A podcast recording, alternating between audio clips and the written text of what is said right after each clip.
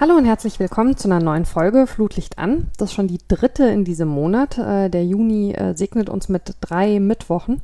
Äh, wir nehmen auf am 20. Juni. Die EM läuft gerade und bei den momentanen Temperaturen läuft außerdem auch der Schweiß. Ähm, passenderweise gibt es nach dieser Folge eine kleine Sommerpause, habe ich ja bereits angekündigt. Im Juli strahlen wir nicht aus und kommen dann im August zurück.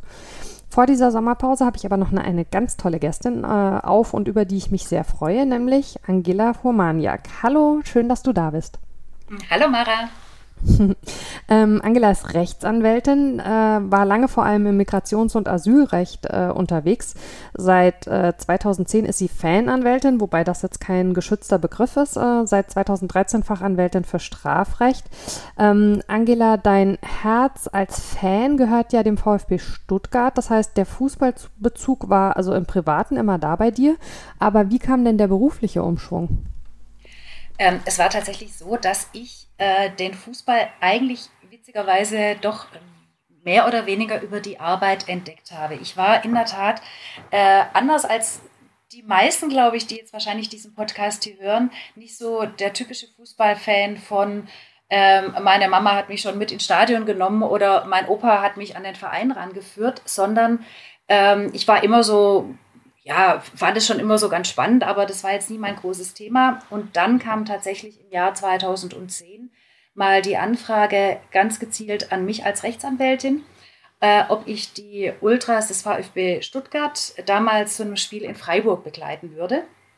Die hatten so ein bisschen äh, mitgekriegt, dass ich mich so auf dieser bürgerrechtlichen Ebene auch engagiere. Und äh, da ich eben aus Freiburg komme, hat sich das angeboten. Äh, die Stuttgarter Fans, die hatten in Freiburg traditionell immer ganz große Schwierigkeiten, weil die Polizei da etwas problematisch aufgestellt ist.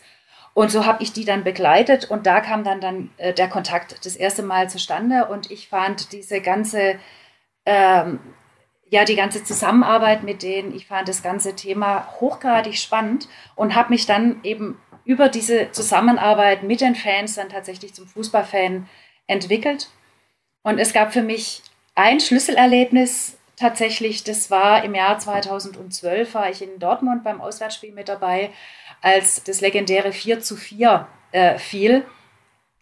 Äh, da werden sich zumindest die Stuttgarter Fans werden ja. sich da mit Sicherheit alle noch dran erinnern. Das war eine unfassbare Stimmung. Und da habe ich es dann zum ersten Mal so richtig voll und ganz erlebt, was es bedeutet, von einem Spiel komplett mitgerissen zu sein. Ich stand da nur noch schweißüberströmt. Ich bin kreuz und quer durch den Block geflogen, weil der Block knallvoll war, weil alle nur noch am, am Toben waren und es war hochgradig spannend und seither weiß ich wirklich, was es bedeutet, Fußballfan zu sein und es hat mich tatsächlich dann seither auch nicht wieder losgelassen. Das ist ja schön, äh, wenn es tatsächlich wie so ein Initiationsritus irgendwie gab. Ähm, und äh, wie kam das dann, dass du tatsächlich beruflich dich auch immer weiter in diesen Bereich ähm, reinentwickelt hast? Äh, bist da mehr so eins zum anderen gekommen oder gab es da so einen Zeitpunkt, wo du vielleicht auch sagen würdest, ab da war es auch eine ganz bewusste Entscheidung? Es war eigentlich von Anfang an eine bewusste Entscheidung. Als diese Anfrage kam, war ich zunächst mal etwas unsicher, weil so, ich hatte auch damals natürlich eine ganze Menge komischer Bilder im Kopf, was Fußballfans angeht, was die mhm. Fußballszene angeht. Ähm, ich selber komme eher aus so einem, äh, ja, ich sage jetzt mal aus einem politischen Hintergrund. Ich habe sehr viel Antifa-Demos immer mit begleitet. Ich habe mich in feministischen äh, Gruppierungen engagiert. Das war so der Background, aus dem ich kam. Und auch bei größeren, ähm, größeren ja, Veranstaltungen wie zum Beispiel ähm, das NATO-Gipfeltreffen äh, in äh, Kehl, Straßburg 2009, da war ich als Anwältin im Hintergrund mit dabei und bei anderen, äh, bei anderen Demonstrationen und so weiter. Also da kannte ich schon ähm, so den Umgang mit, sage ich mal, staatlicher Repression im Kontext einer größeren Veranstaltung. Und kannte es aber in dem Bereich, dass sich Anwälte, Anwältinnen da sehr gut vernetzen, dass man sich untereinander kennt, dass man zusammenarbeitet, dass es sehr einfach ist, äh, gleich Kontakt zu kriegen, wenn man jemand braucht, der die da mit einem zusammenarbeitet. Und als ich dann beim Fußball anfing, habe ich plötzlich gemerkt, das ist repressionstechnisch, sage ich mal, oder antirepressionstechnisch ein absolut unbeackertes Feld. Es gab zwar einige Kollegen, tatsächlich ausschließlich männliche Kollegen, von denen ich dann mitbekommen habe, dass die engagiert sind, aber immer sehr regional begrenzt, sehr auf ihren Verein begrenzt, sehr punktuell.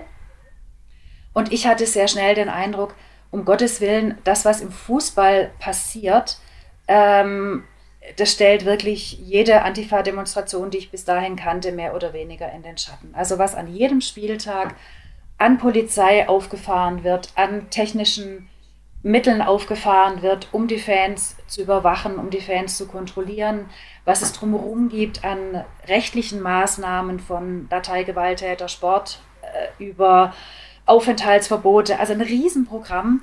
Äh, und da gibt es nichts organisiert dagegen. Mhm. Das hat mich damals ziemlich beeindruckt, aber auch so ein bisschen erschüttert und deswegen habe ich sehr schnell dann äh, ja, das Gefühl gehabt, da muss man halt mal was tun. Und ja, so kam dann tatsächlich eins zum anderen, weil ich mir dann andere Leute gesucht habe, die da mit dabei sind.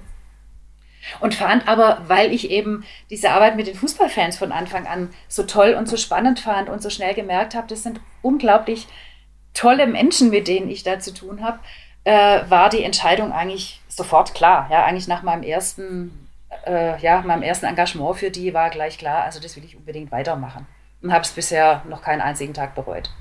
Spannend. Ähm, in der Folge ist dann auch die Arbeitsgemeinschaft Fananwälte entstanden. Da kommen wir gleich noch ein bisschen drauf. Ähm, ich würde gerne erst noch mal ähm, eine andere Frage stellen. Und zwar, wenn man dir in den sozialen Netzwerken folgt und auch generell deine Arbeit so ein bisschen verfolgt, kriegt man recht schnell einen guten Eindruck davon. Ist ja jetzt auch in deinen Antworten schon eingeflossen, dass du ein Mensch mit einer sehr klaren Haltung bist, ähm, die eben auch stark in deinen Beruf und wie du den interpretierst einfließt. War das eine Entwicklung dahin oder war vielleicht diese Haltung sogar eher ein Grund für diesen Beruf oder wie würdest du das sagen? Ich glaube, das eine bedingt das andere. Also tatsächlich äh, hatte ich schon eine klare Haltung, als ich mich entschieden habe, irgendwann Rechtsanwältin zu werden. Also ich wusste schon, in welche Richtung das gehen soll und vor allem, in welche Richtung es nicht gehen soll. Und ich denke, die Entscheidung, äh, mich am Anfang aufs Migrationsrecht, also Asylrecht, Ausländerrecht äh, zu konzentrieren. Die sagt schon ein bisschen was äh, darüber aus, was für eine Haltung ich habe. Ähm, und dann war es aber so, also je mehr ich in diesen Job dann reingerutscht äh, bin, desto mehr habe ich gemerkt, es ist halt einfach auch nötig, dass es da Rechtsanwältinnen und Anwälte gibt, die eine bestimmte Haltung vor sich hertragen, die ähm, ja vielleicht auch mit einer bestimmten Intention an den Job rangehen. Und ähm, ich sehe zum Beispiel meine Arbeit als Strafverteidigerin immer sehr klar auch als äh, den Kampf um die Rechte eines Beschuldigten, einer Beschuldigten angesichts eines doch deutlich ähm, mächtigeren äh, Strafverfolgungsapparats, die Polizei, die mit sehr viel Technik, sehr viel äh, personellem Know-how ausgestattet ist, die Staatsanwaltschaft ebenso und dem gegenüber steht der die einzelne Beschuldigte. Und ich bin da in der Regel dann so die einzige äh, Unterstützung in dem Kontext, versucht es halt auch entsprechend äh, so zu sehen und so umzusetzen. Also da gibt es ganz viele Aspekte, die sich, glaube ich, auch so jeweils gegenseitig bedingen und so miteinander entwickelt haben. Ja, ähm, erlebst du das als Anwältin auch manchmal? Also ich kenne das als Journalistin auf jeden Fall, ähm, dass Leute das kritisieren und sagen, Haltung hat in so einem Job nichts äh, zu suchen. Man muss da äh, an alles objektiv rangehen. Äh, zum Glück relativ wenig. Ich glaube, dadurch, dass ich als Rechtsanwältin Parteivertreterin bin, also nur den mhm. Interessen mhm. meines Mandanten, meiner Mandantin verpflichtet äh, bin, ähm, ist das äh, ist es, glaube ich, unproblematischer als bei dir als Journalistin. Es ist eher ein anderes Problem, das sich da auftut, äh, tut, was ich zum Glück selten bislang erlebt habe, äh, dass oft die Gefahr besteht, gemein gemacht zu werden mit dem, was der Mandant getan hat. Also andere Kollegen, äh, die ja vielleicht mal verteidigen in spektakulären Mordverfahren, äh, die werden dann teilweise richtig angefeindet oder auch so Vergewaltigungsverfahren, die werden dann richtig angefeindet, wie sie so einen Job machen können, wie sie so jemand verteidigen und vertreten können. Mhm. Ähm, das ist, glaube ich, eher das Problem. Und da dann aber wiederum zu sagen, dass ich mich für die Interessen dieser Person einsetze und dafür Sorge trage, dass die Interessen am, best, am besten oder so gut wie möglich zu tragen kommen, dass die Rechte des Beschuldigten so gut wie möglich gewahrt bleiben, äh, hat nichts damit zu tun, dass ich die Tat gut finde oder dass ich mich mit der Tat gemein mache oder ähm, die Tat irgendwie damit unterstütze. Da geht es um was völlig anderes. Okay. Ähm, ich würde jetzt mal davon ausgehen, dass die ZuhörerInnen dieses Podcasts so ein bisschen gemischt sind. Also viele sind bestimmt in fannahen Themen schon ein Stück weit zu Hause und sind auch selber Fans, aber vielleicht nicht alle. Ähm, kannst du mal äh, so grob erklären, ähm, was für dich, als du angefangen hast, dich mit Fans und mit dem Umgang mit Fans zu beschäftigen, was dir so aufgefallen ist, was vielleicht problematisch ist daran, wie die Gesellschaft, sehr verallgemeinert gesprochen, Fans betrachtet? Was mir sehr schnell auffiel, war, ich habe es vorher schon mal ganz kurz angedeutet, ähm, dass tatsächlich der Spielalltag des Fans und vor allem auch der aktiveren Fans, also insbesondere jetzt auch Ultras, doch sehr stark von äh, Repression und Überwachung geprägt ist. Das geht damit los, dass in der Regel bereits bei der Abfahrt der Busse zu einem Auswärtsspiel schon die Polizeistreife mal langfährt und mal guckt, wie viele Busse stehen denn heute da und wer steigt denn da alles so ein. Das geht weiter über ähm, die Begleitung auf der Fahrt äh, vom Ausstieg aus dem Bus bis hin zum Stadion. Findet der Weg ganz häufig in einem sogenannten Wanderkessel, also sprich mit einer sehr engmaschigen Polizeibegleitung statt. Und es endet nicht bei Stadionverboten oder schon im Vorfeld eines Spiels bei der ähm, Verhängung von Aufenthaltsverboten. Aufenthaltsverbote sollen verhindern, dass jemand überhaupt zu einem Spiel fahren kann und am Spiel teilnehmen kann. Dazu kann ich vielleicht nachher auch noch mal ein paar Sachen sagen. Mhm. Äh, und dann im Nachhinein Strafverfolgung und so weiter. Zum Teil krasse Presseberichte, ähm, wo man sich manchmal wirklich fragt, woher kommen denn die Informationen, was denn da passiert sein soll? Und dann kommt man eben sehr schnell drauf, dass die Polizei da doch mehr oder weniger die alleinige Deutungshoheit oft hat, was Vorfälle bei einem Spiel äh, angeht. Und wenn man die Fansicht dann wiederum mal sieht und vielleicht selber sogar mit dabei war, dann kann man sich teilweise nur wundern über Polizeipressemitteilungen. Also diese sehr unwidersprochene Repression einerseits und andererseits aber, was ich erlebe, interessanterweise oft auch in einem Umfeld, das sich als äh, bürgerrechtsbewegt selber empfindet, das ähm, sehr kritisch gegenüber staatlichen Maßnahmen ist, da schwingt dann sehr häufig so ein bisschen mit, äh, diese Fußballfans, da trifft es dann schon die Richtigen. Das sind mhm. ja alles Krawallmacher, das sind ja alles äh, Hooligans, das sind alles sogenannte Fans, Pseudo-Fans, die wollen wir ja auch gar nicht bei einem Spiel haben. Äh, und da, und, und das finde ich sehr, sehr auffallend. Einerseits und andererseits glaube ich, dass dieses Desinteresse oder vielleicht teilweise sogar die Ablehnung einer bürgerrechtlich engagierten äh, Szene gegenüber den Fußballfans, dass die zum Teil einfach auch dazu führt, dass die Polizei da so viel machen kann, was sie will oder dass sie so viel umsetzen kann an repressiven Maßnahmen. Und da halte ich es eben für extrem wichtig. Äh, ich will jetzt nicht sagen Aufklärungsarbeit, das klingt jetzt irgendwie so, äh, das klingt jetzt so dramatisch, aber da einfach eine Sensibilität für zu schaffen, dass das, was im Fußball passiert, dass das die Maßnahmen sind, die übermorgen äh, vielleicht gegenüber einer Demonstration zur Anwendung kommen oder äh, gegen eine Waldbesetzung äh, wenn es um Klimaschutzbewegungen geht. Ja, da sprichst du jetzt äh, tatsächlich schon genau den nächsten Punkt an, ähm, nach dem ich dich fragen wollte. Und zwar kann man ja schon, glaube ich, sagen, der Schwerpunkt deiner Arbeit äh, mit den Fans ist auch so ein bisschen das Thema. Ähm, wo wird vielleicht an Fans ausgetestet, wie man, äh, ja, wie weit man gehen kann in der Polizeiarbeit und wo gibt es vielleicht Themen, äh, die werden zuerst mit Fans äh, gemacht und dann auf andere Bereiche übertragen. Ähm, hilft es da, du hast auch das gerade schon so ein bisschen angedeutet, der Polizei vielleicht in ihrem Umgang mit den Fans, dass die eben so eine schlechte Lobby haben und dass es diese ganzen äh, klischeehaften Vorstellungen äh, über diese brutalen Fans gibt? Äh, ich stelle es einfach mal nur als These in den Raum, weil ich es natürlich im Ergebnis nicht äh, ja, empirisch belegen kann. Aber äh, ich würde meinen, ja. Ich würde tatsächlich meinen, ja.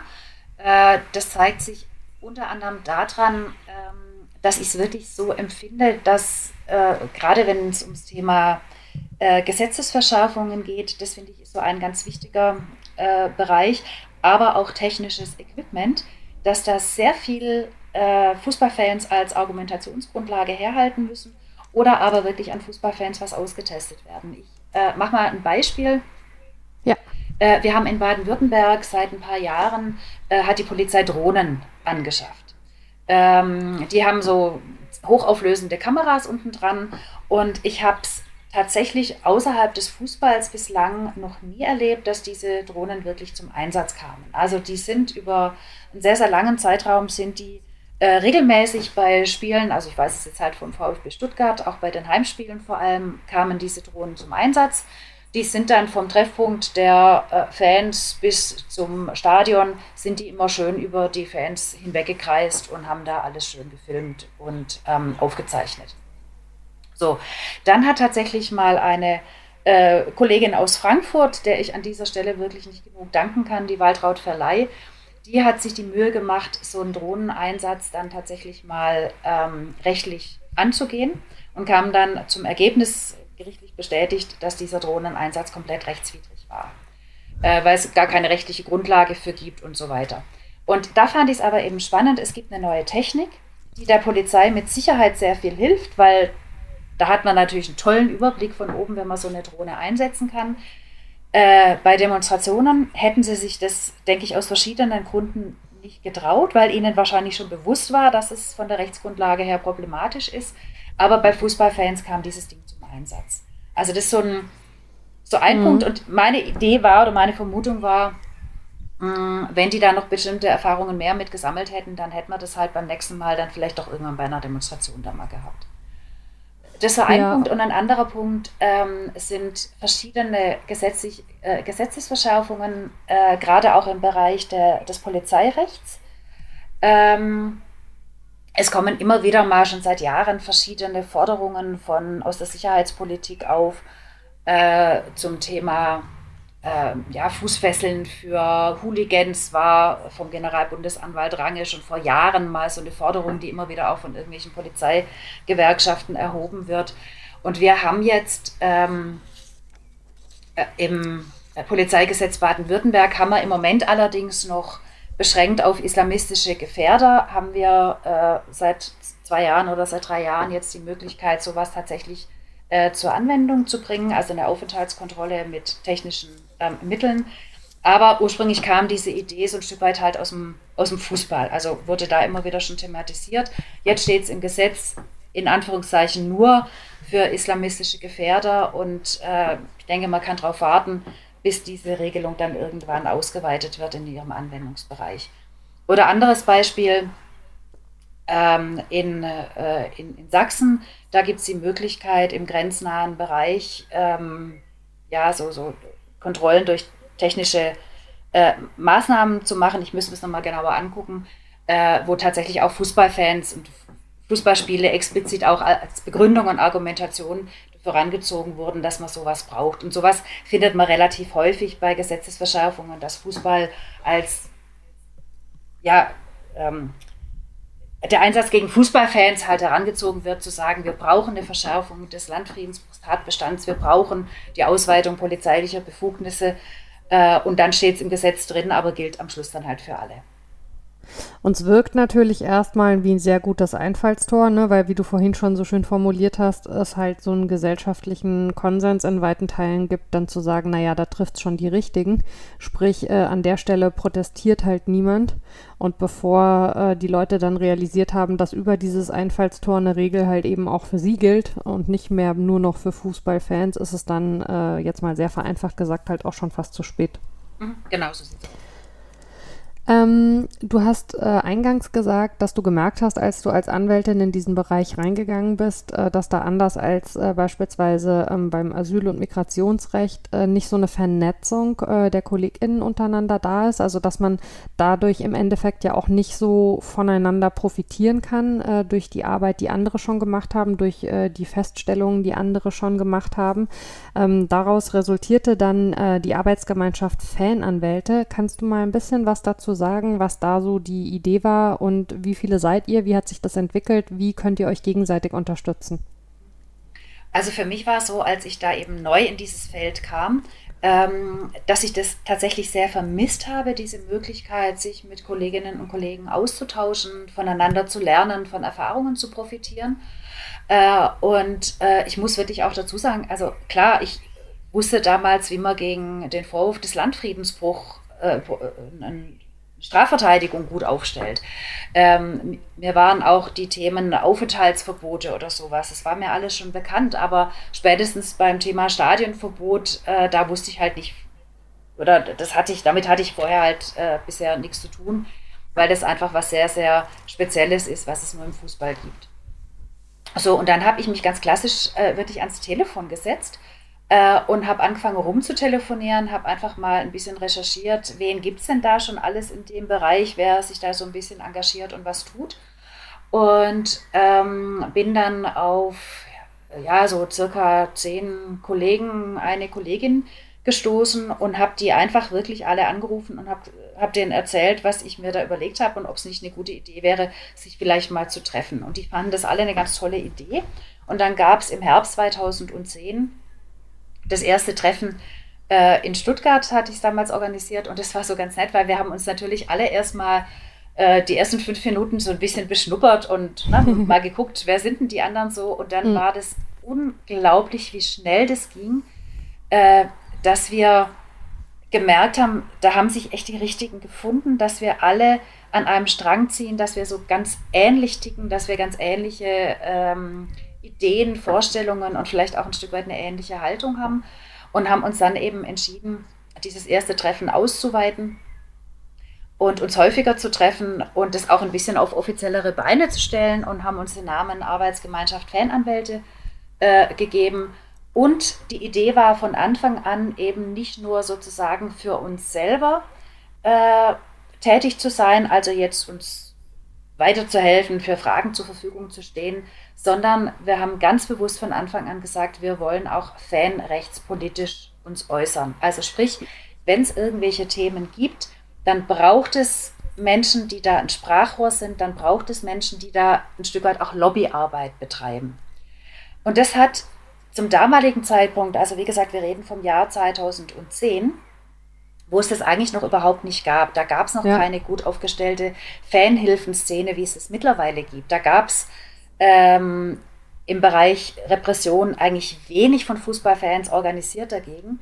Da haben wir, äh, sind wir wirklich in was vorgestoßen, in was Neues. Also wir haben da ein neues Feld quasi erschlossen.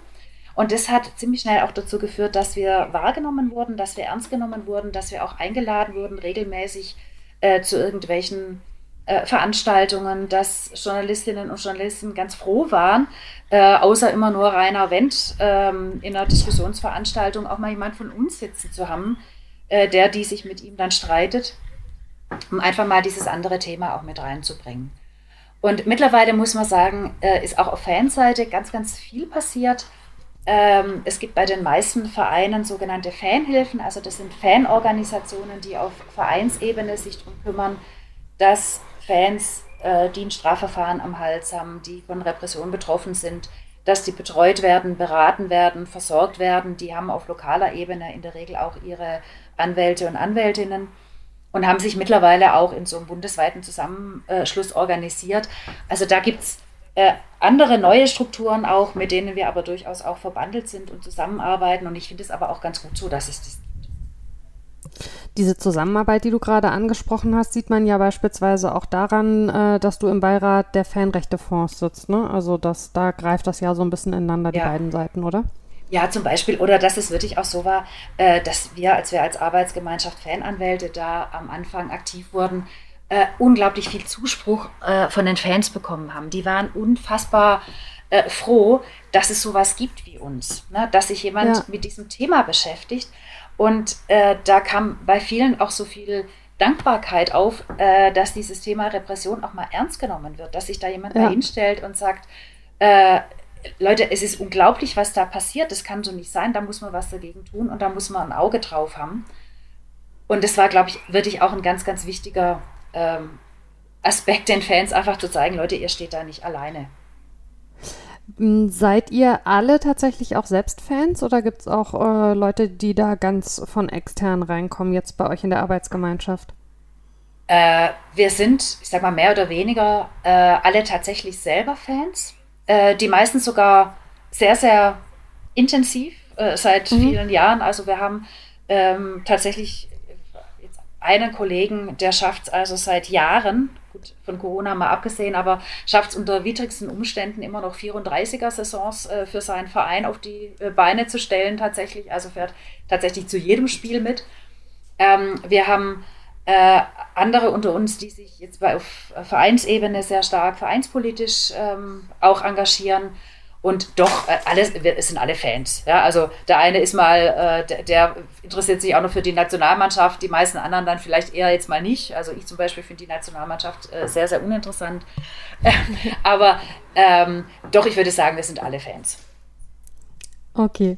Ähm, sehr schön. Ähm, es gibt, glaube ich, ähm, in diesem ganzen ähm, juristischen und strafrechtlichen Bereich rund um äh, Fußball und Fans viele Themen, die so, ich sag mal, in der Mitte der Bevölkerung überhaupt nie ankommen. Also ähm, ich kann mich auch noch daran erinnern, äh, wie das bei bestimmten Themen war, als ich da zum ersten Mal was davon gehört habe und mit Berührung gekommen bin vor vielen Jahren und man steht eigentlich so davor und denkt sich, das kann überhaupt nicht sein. Also wie ist es möglich, dass sowas passiert, ohne dass sich mehr Widerstand dagegen regt?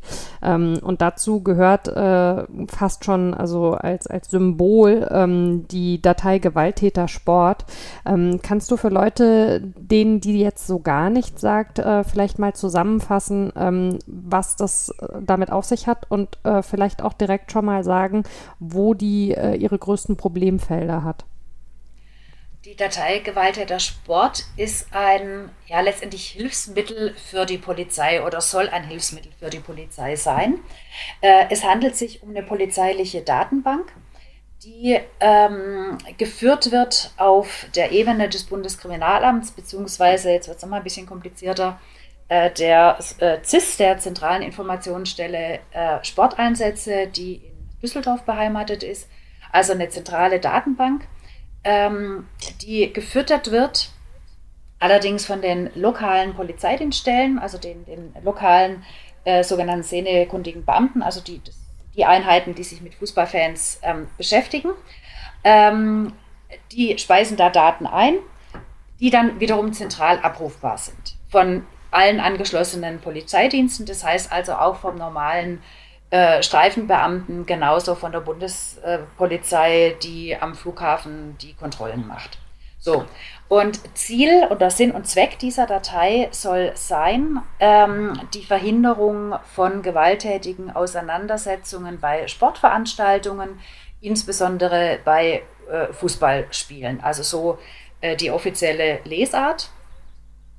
Ähm, eingespeichert werden. Also da gibt es eine sogenannte Errichtungsanordnung, äh, quasi die Rechtsgrundlage dafür, wo drin steht, was da alles eingespeichert werden darf, welcher Personenkreis da eingespeichert werden darf äh, und was damit gemacht werden darf, wie lange man da drin gespeichert bleibt.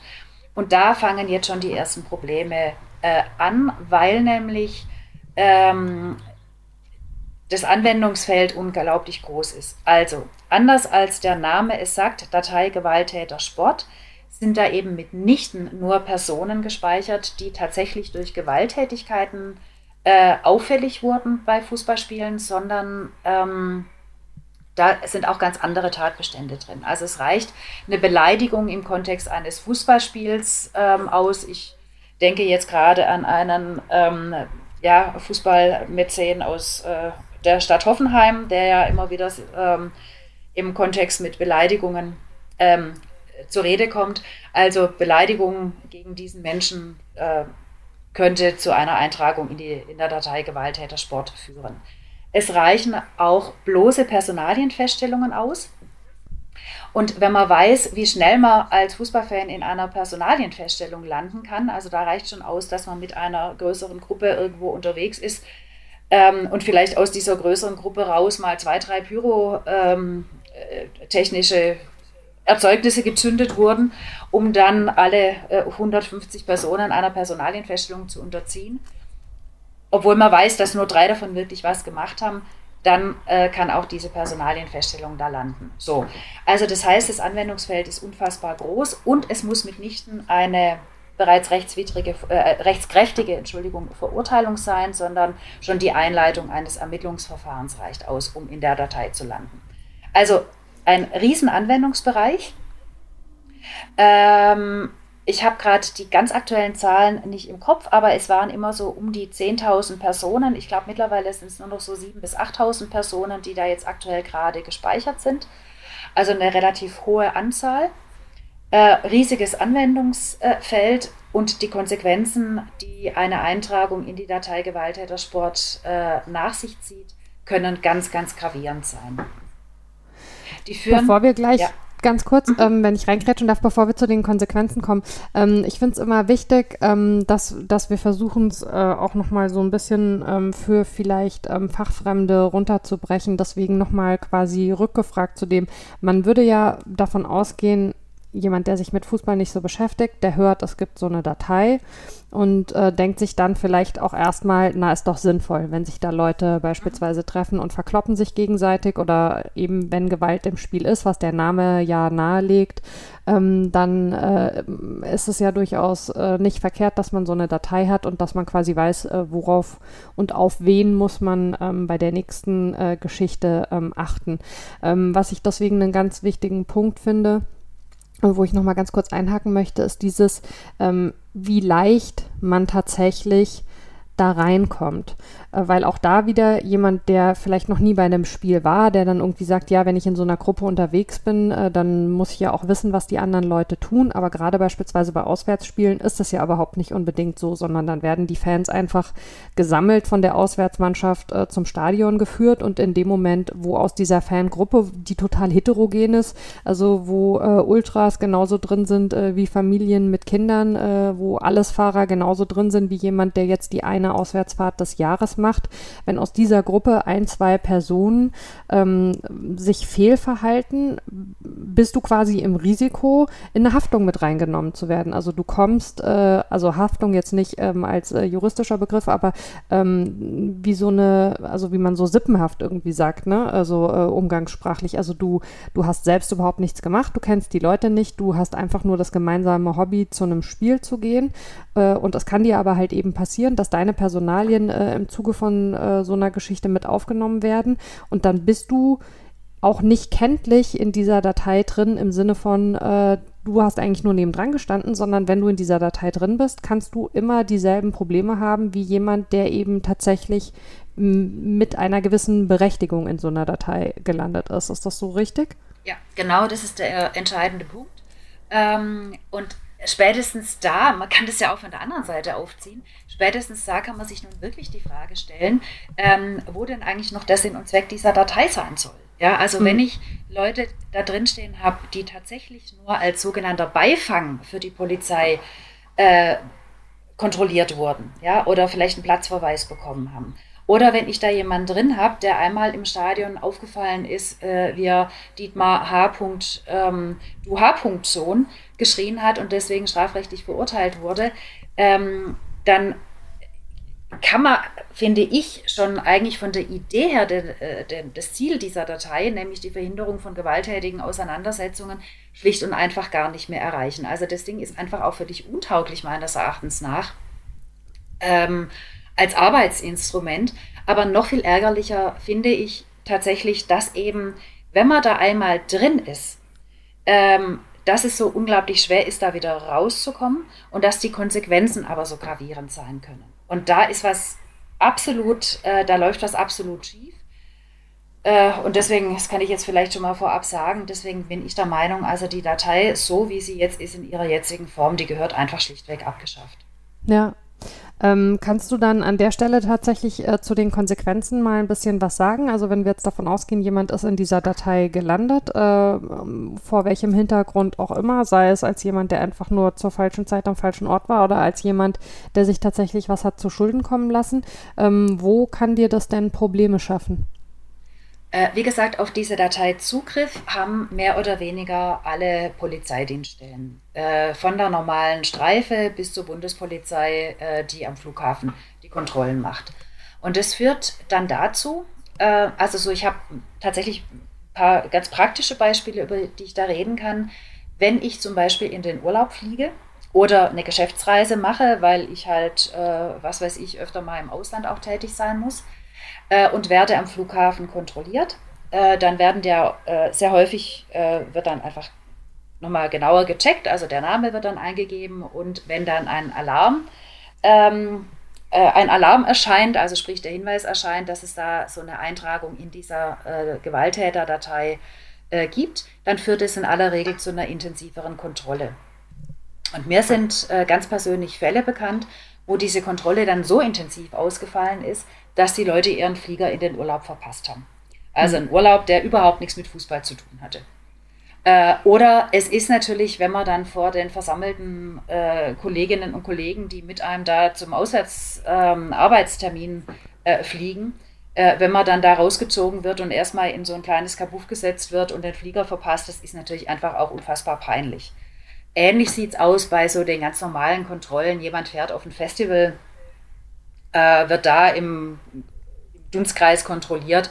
Äh, dann wird halt einfach erstmal das komplette Auto auseinandergenommen, bis man dann irgendwann mal wieder weiterfahren darf. Das ist so der eine Aspekt. Der andere Aspekt ist aber auch, dass ähm, wenn ich da gespeichert bin in der Datei, dann werden diese Eintragungen in der Datei oft zur Grundlage für weitergehende polizeiliche Maßnahmen gemacht. Also beispielsweise äh, wenn die Polizei bei einem Spiel, das sie als Risikospiel einstuft, sich überlegt, im Vorfeld überlegt, wie sie damit umgehen soll, dann greift sie sehr häufig zu einem Mittel, die sogenannten Aufenthaltsverbote. Aufenthaltsverbote mhm. ähm, sind Verfügungen der Polizei an einen Fan äh, und die können einerseits jemand verbieten, an einen bestimmten Ort, also in eine bestimmte Stadt zu reisen und sich da aufzuhalten können aber auch kombiniert werden mit Meldeauflagen, äh, die dazu führen, dass ich mich während eines bestimmten Zeitraums so und so oft beim Polizeirevier meines Heimatorts persönlich melden muss. Und das soll eben dazu führen, dass jemand dann eben nicht in die Stadt XY, wo das Auswärtsspiel zum Beispiel stattfindet, äh, reisen kann. So, und als Grundlage für ein Aufenthaltsverbot werden sehr häufig die Eintragungen in diese Datei Gewalttäter Sport hergenommen. Das findet sich dann auch immer schön in diesen entsprechenden Bescheiden, äh, wo dann aufgelistet wird, äh, beim Spiel sowieso am so und so vielten in der Stadt XY wurden sie äh, in, einer, äh, in einer Gruppe von Fußballfans kontrolliert.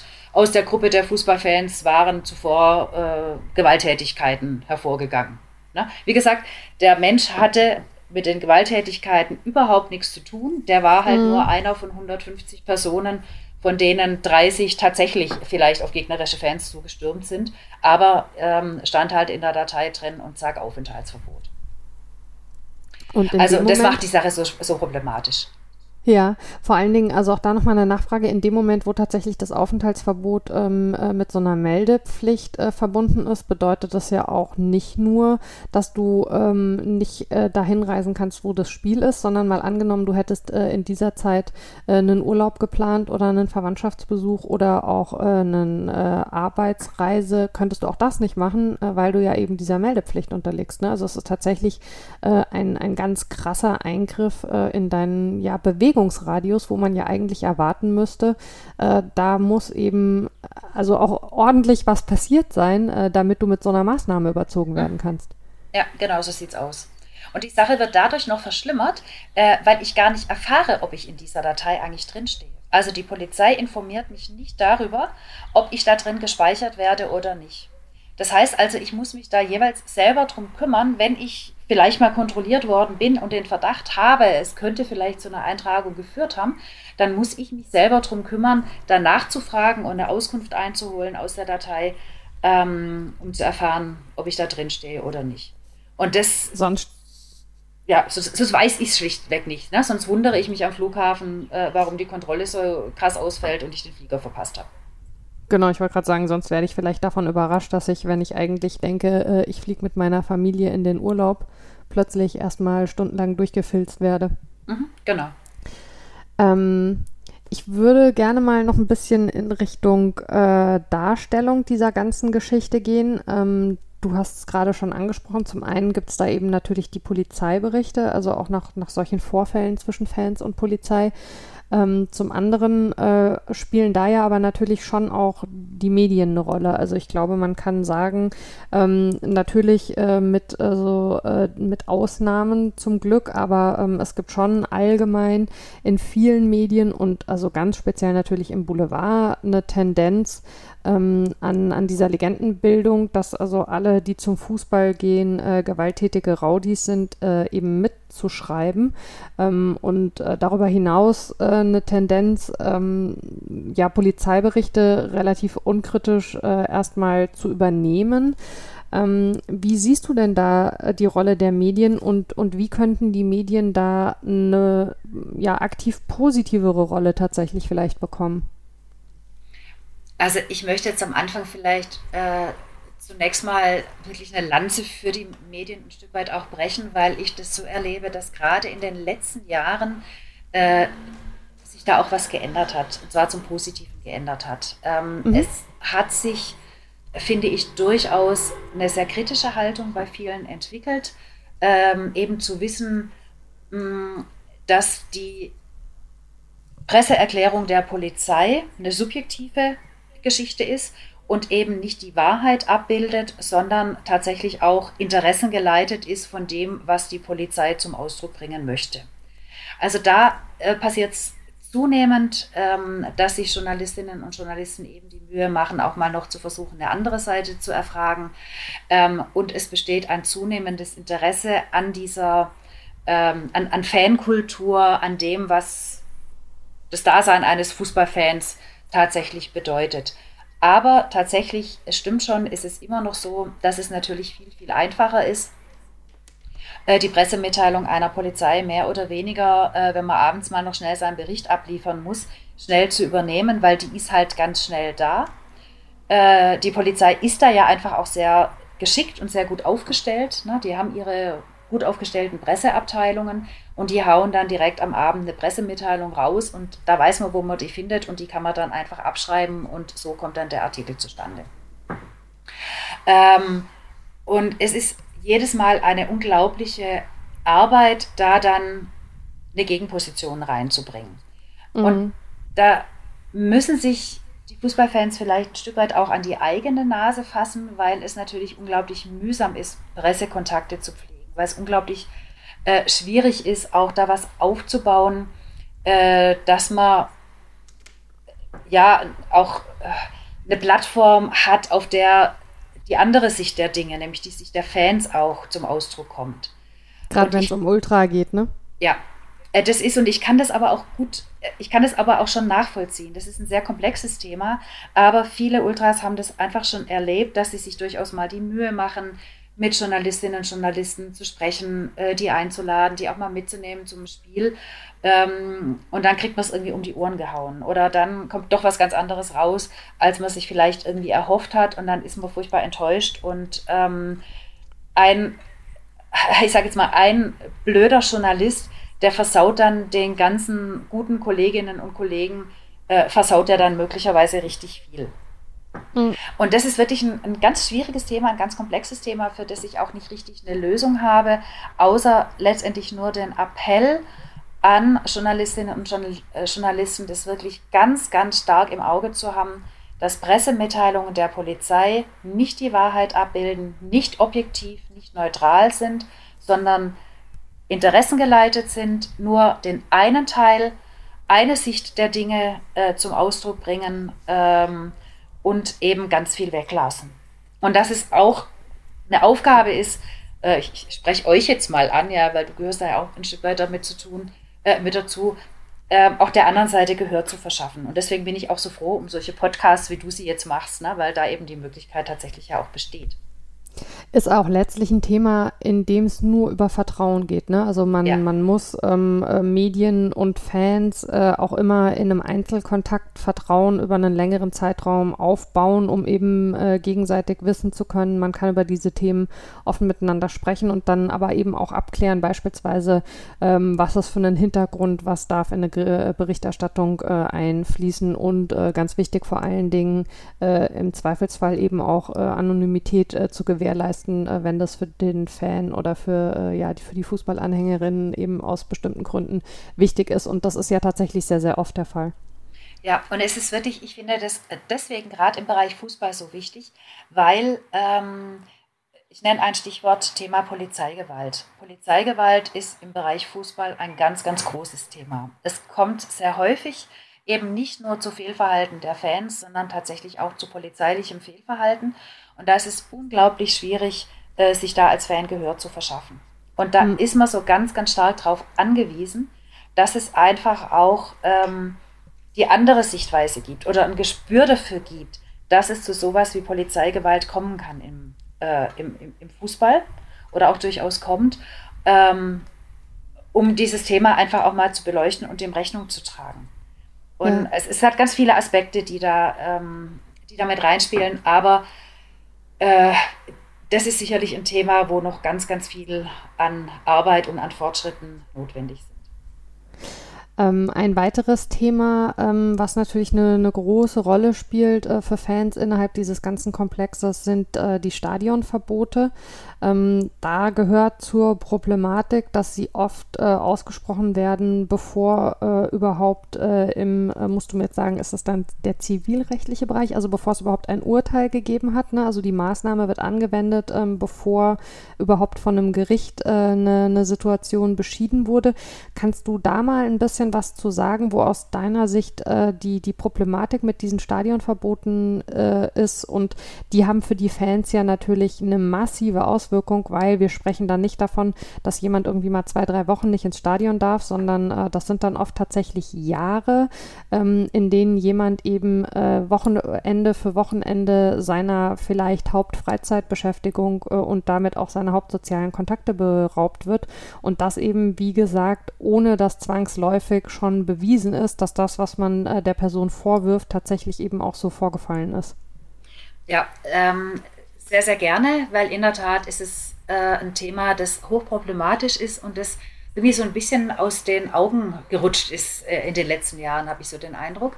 Also bei dem Stadionverbot handelt es sich tatsächlich um eine zivilrechtliche Maßnahme äh, der Vereine, äh, die dadurch ihr Hausrecht wahrnehmen, also so die offizielle Lesart, ähm, indem man nämlich sagt, okay, ein Verein oder ein Stadion, eine Stadionbetriebsgesellschaft muss durchaus auch das Recht haben, äh, zu sagen, äh, XY, der schon mal äh, negativ aufgefallen ist, der darf einfach künftig nicht mehr zu uns in unser Haus kommen. So, also Klingt ja erstmal vernünftig, ganz simpel genau. gesagt. Genau. Ne? Also wenn jemand bei mir zu Hause reinkommt und äh, zerdeppert das ganze Geschirr und geht dann wieder, dann sage ich ja auch, ach nö, also den muss ich nächstes Mal nicht mehr dabei haben. Aber so ist es eben oft nicht.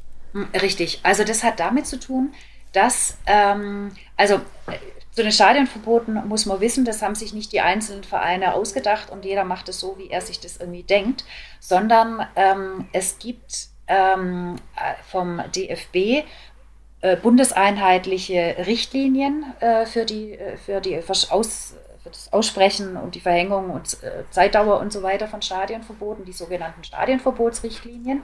Und äh, diese Richtlinien, die gelten für alle Vereine. Also das heißt, äh, das sollte eben dazu führen, dass die Vereine die einheitlich anwenden. Und da steht sehr dezidiert drin, wann es zum Verhängen eines Stadionverbots kommen kann. und da reicht es eben auch schon wieder aus, dass bereits ein Ermittlungsverfahren, ein strafrechtliches Ermittlungsverfahren wegen eines bestimmten Sachverhalts eingeleitet ist.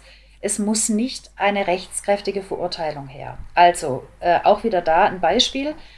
Äh, wir haben eine Busladung voll Fans, die zu einem Auswärtsspiel fahren. Aus dem Bus raus, in dem ca. 50 Personen sitzen, kommt es vielleicht zu Gewalttätigkeiten, an denen zehn Personen beteiligt sind. Alle Insassen des Busses kriegen aber ein Ermittlungsverfahren wegen, Landfriedensbruchs an den Hals.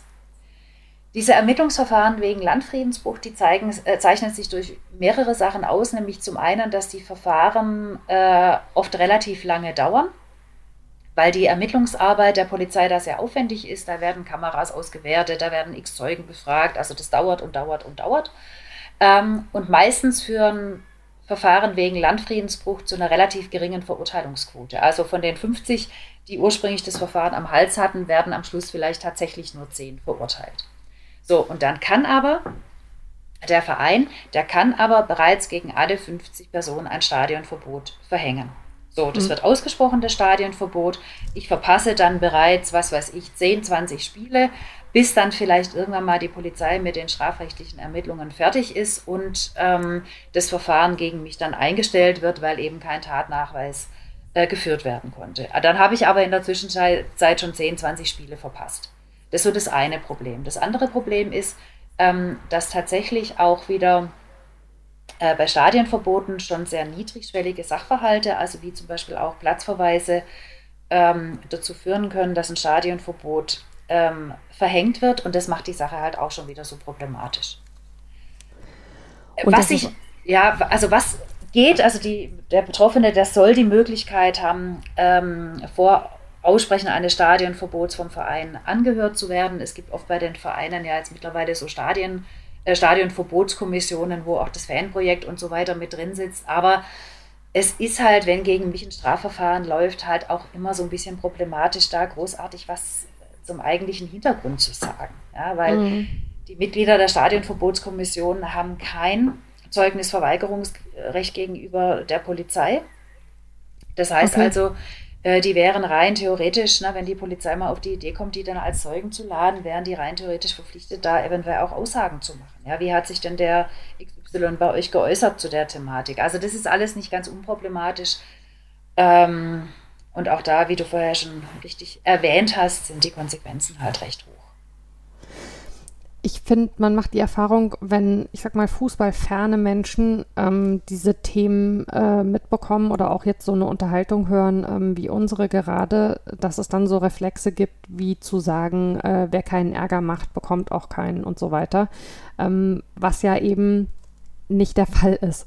Und ähm, was man gerade in dem Umgang der Polizei mit Fußballfans äh, sehr, sehr gut äh, beobachten kann. Ähm, passiert dir das in deiner Arbeit auch, dass Leute zu dir sagen, äh, wieso verteidigst du die? Wenn die keinen Ärger gemacht hätten, würden sie auch keinen bekommen. Und ähm, wie erklärst du Leuten, die mit Fußball vielleicht gar nichts zu tun haben, warum das einfach nicht zutreffend ist? Das sind in der Regel tatsächlich immer relativ lange Diskussionen und in der Tat, also dieses, da trifft schon die richtigen, äh, diese Haltung, die zieht sich äh, ziemlich weit durch die, äh, durch die Gesellschaft bis hinein wirklich in so eine bürgerrechtsbewegte Szene oder auch äh, ganz fatal bis weit rein in die Justiz. Ne? Also wenn mhm. da so eine Anklage kommt, ähm, dann findet man halt oft am Schluss dann in den Urteilen auch diese Formulierungen wie sogenannte Fans oder äh, ja, Chaos-Fans oder wie auch immer. Also da gibt es äh, wirklich sehr, sehr unschöne Erlebnisse. Und man muss sich da tatsächlich sehr viel Mühe machen. Ne? Und ich erlebe es aber immer wieder, wenn ich dann jemand zum Beispiel erkläre, wie es sein kann, dass jemand in der Datei Gewalttäter Sport landet, also so wie wir es jetzt eben gerade besprochen haben, ja. dann erntet man oft wirklich erstaunte Blicke mit großen Kulleraugen und ach echt wirklich?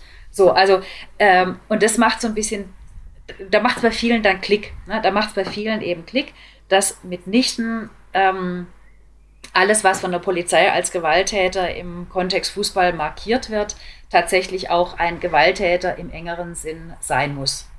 Oder ähm, wenn ich dann selber Erlebnisse erzähle oder von Situationen berichte, in denen ich selber drin war, ähm, dann merke ich auch, dass immer wieder doch mal ein, gewisse, ein gewisses Umschwung in der, im Verständnis plötzlich stattfindet, weil ich jetzt nicht unbedingt prädestiniert bin, als die große Gewalttäterin äh, ja. zu gelten. Ja, also ich glaube, die meisten halten mich für halbwegs besonnen und vernünftig und deswegen ähm, kann man an dem Beispiel auch immer ganz gut was festmachen. Also es ist schon sehr viel Arbeit, Lobbyarbeit, sage ich jetzt wieder, nötig, die ich aber auch sehr, sehr gerne mache, weil ich das Thema einfach so wichtig finde.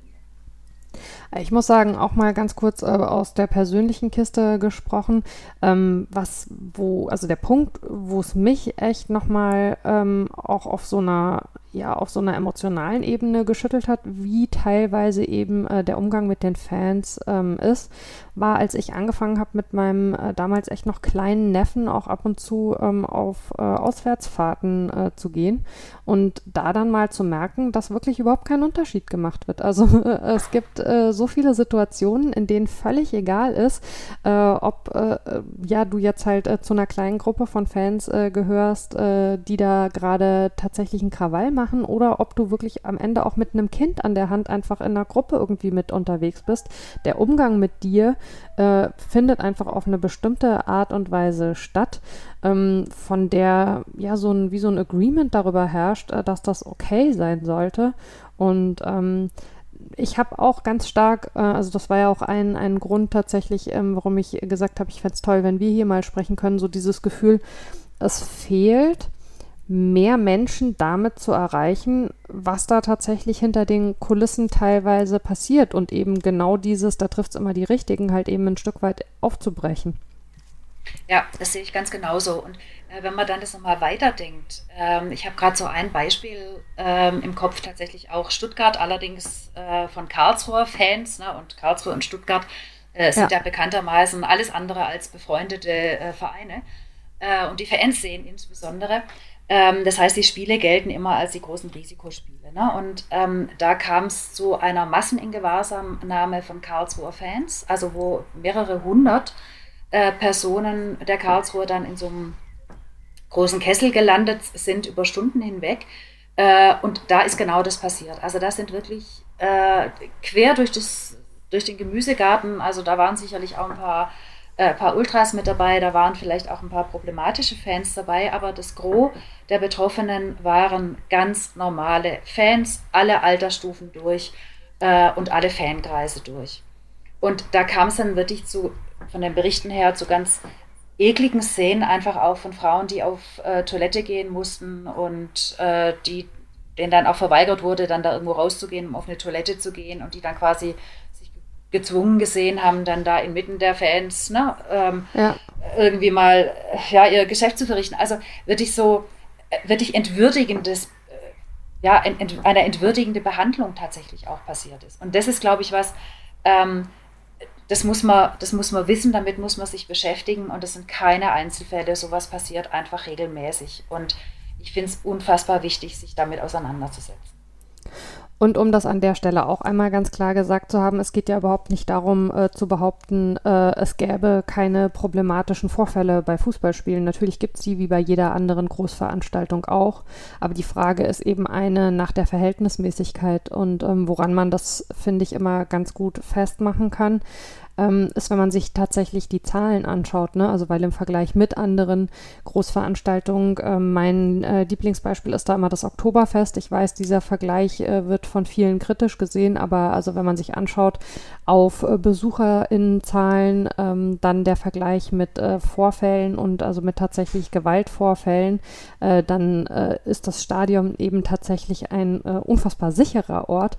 Ähm, und es gibt aber so eine Tendenz, äh, das Stadion ja als so ein Kriegsgebiet quasi äh, zu verkaufen. Und äh, das ist schon, also wenn man es auch selber jedes Wochenende jetzt mal äh, ab von Corona erlebt, eigentlich ein total absurder Vorgang. Äh, definitiv. Äh, ich habe vor kurzem mal wieder die ja, Polizeizahlen mir mal angeguckt für die Saison 2019, 2020, also die letzte Saison dann vor Corona. Und da war es so, dass in Baden-Württemberg ähm, glaube ich, zweieinhalb Millionen äh, Besucherinnen und Besucher bei Fußballspielen waren. Äh, da waren pro Spiel, also da waren mehrere, durch mehrere Ligen durch, waren pro Spiel im Schnitt 17.500 ähm, Zuschauerinnen und Zuschauer anwesend und es kam im Schnitt zu 0,7 Verletzten.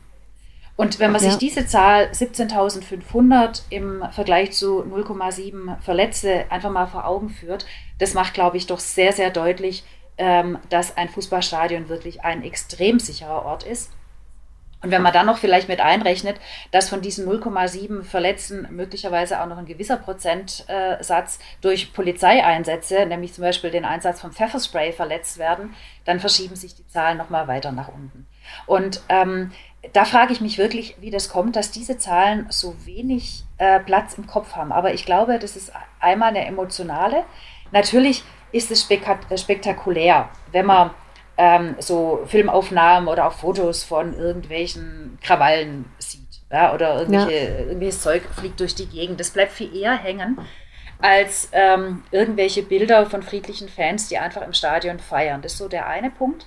Und der andere Punkt ist, glaube ich, dass die Polizei sehr gezielt auch damit arbeitet mit diesen Zahlen. Also die, die oder nicht mit den Zahlen leider, sondern eben, die arbeiten ja auch sehr gern mit, äh, da passieren Krawalle und es ist gefährlich. Ja klar, die wollen gerne bei der nächsten Haushaltsverhandlung, wollen die gerne äh, den nächsten Wasserwerfer auch noch finanziert kriegen von der Landesregierung die wollen äh, gerne äh, personell aufgestockt werden. Und dann müssen die natürlich präsentieren können, hier alles ganz schlimm und wir haben unfassbar viele Einsatzstunden, wir brauchen dringend mehr Personal. Also ich glaube, äh, dass da halt einfach auch ein Stück weit Politik damit gemacht wird.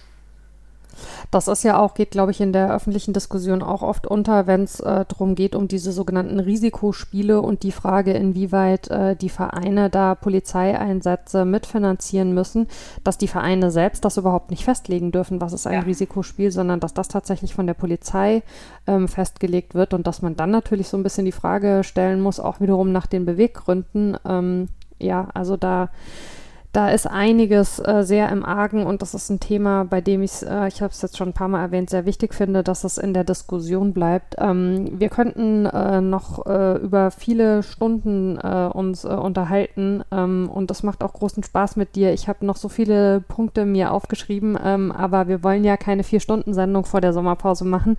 Deswegen ähm, würde ich von dem ganzen offiziellen Komplex jetzt gerne am Ende ähm, nochmal ähm, ein bisschen auf dich kommen ähm, und dich fragen, wenn man sich deine Arbeit so anschaut, ähm, dann äh, waren auch schon vor der Arbeit mit den Fans war der Schwerpunkt im Prinzip im Bereich von Personen, die es jetzt mal äh, runtergebrochen vielleicht schwieriger haben, an Hilfe zu kommen als andere. Ähm, wie hat sich das bei dir mal entwickelt? Hat das was ja mit deiner Geschichte zu tun, mit dir als Person? Wo, woher kam dieser Impuls, genau da den Schwerpunkt zu setzen? Uiui, das ist jetzt wirklich eine, äh, eine Frage, da könnte ich, glaube ich, äh, breit ausholen oder äh, wenn man das irgendwie mal kritisch hinterfragt, dann kommen da vielleicht auch Sachen zum Vorschein, äh, die ich selber gar nicht so genau wissen will. Aber ich kann es vielleicht kurz, vielleicht doch so äh, ja auch darauf runterbrechen. Also ich komme aus einem, aus, äh, aus einem Elternhaus, ähm, das immer schon sehr Wert drauf gelegt hat, äh, wie soll ich mal, wie soll ich es formulieren, die gesellschaftlichen Verhältnisse nicht als gegeben zu erachten, sondern das auch durchaus kritisch zu hinterfragen. Ähm, ich bin von klein auf so erzogen worden, dass jemand, äh, der es vielleicht etwas einfacher hat im Leben, äh, dass es dessen Verantwortung ist, sich auch um Menschen zu kümmern, denen es nicht ganz so einfach fällt. Ähm, dann irgendwann hat sich so eine eigene Auseinandersetzung mit äh, politischen Gegebenheiten bei mir mal mit eingestellt, die zu meiner äh, zu meinem jetzigen politischen Standpunkt vielleicht auch geführt haben. Also da kam auch so eins zum anderen. Ähm, und dann denke ich mir tatsächlich, naja, also für jemand, äh, der unfassbar viel Geld hat und, äh, und alles, da ist es ja irgendwie ganz nett äh, zu arbeiten. Also ist ja finanziell auch ganz schick, wenn man da, wenn da mal was bei rumkommt. Aber ähm, ein Stück weit finde ich es aber auch sportlicher, sich für jemanden zu engagieren, der von vornherein als hoffnungsloser Fall gilt. Ja, weil jeder ihn ja. irgendwie blöd findet, weil jeder ihn äh, nicht so ganz für voll nimmt oder nicht so ganz ernst nimmt. Und wenn man da dann Erfolge erreicht, äh, dann wiegen die irgendwie umso mehr oder, oder haben viel mehr Bedeutung als für jemand, ach ja, wo eh alles irgendwie klar ist und der eh schon auf der Sonnenseite des Lebens steht. Also ist da spielt sicherlich eine ganze Menge mit rein. Ist ein sehr schöner Ansatz, ja, finde ich. Ähm, wir haben viel natürlich jetzt über deine, deine Arbeit mit den Fans gesprochen, haben aber am Anfang ja auch schon festgestellt, ähm, du bist eben auch äh, selbst äh, zum Fan geworden, wie ich jetzt gelernt habe, über die Arbeit. Ähm, was würdest du denn sagen, bedeutet dir im privaten Fußball heute? Mittlerweile wirklich sehr, sehr viel. Und zwar ähm, vielleicht sogar weniger das Spiel an sich, ähm, aber was damit zusammenhängt. Ich habe über den Fußball unfassbar tolle Menschen kennengelernt. Äh, sowohl Frauen als auch Männer aus quer durch alle Schichten durch, unglaublich engagierte Menschen, unglaublich reflektierte Menschen, die ich wirklich überhaupt nicht mehr missen möchte. Die ganze Erfahrung, die mit diesen Personen, mit diesen Menschen zu tun hat, die Begegnungen, die mit denen zu tun haben. Ähm, vermisse tatsächlich mittlerweile auch sehr, obwohl ich wirklich nicht bei jedem Spiel dabei bin, aber ich vermisse wirklich ganz, ganz arg diese Stadionatmosphäre, also sich diese schon Tage vorher auf das Spiel zu freuen, sich schon Stunden äh, vorher darauf zu freuen, wen man jetzt gleich trifft, mit den Leuten unterwegs zu sein, teilweise einfach auch nur dummes Zeug aneinander ranzuquatschen, ähm, aber einfach eine super tolle Zeit zu haben, damit zu leiden, was der Verein jetzt wieder da aufs Spielfeld bringt oder äh, sich zu freuen, was er gerade mal wieder aufs Spielfeld bringt. Also all das, was damit zusammenhängt, diese ganze emotionale Seite, das vermisse ich sehr. Äh, den Kontakt zu den Leuten vermisse ich sehr.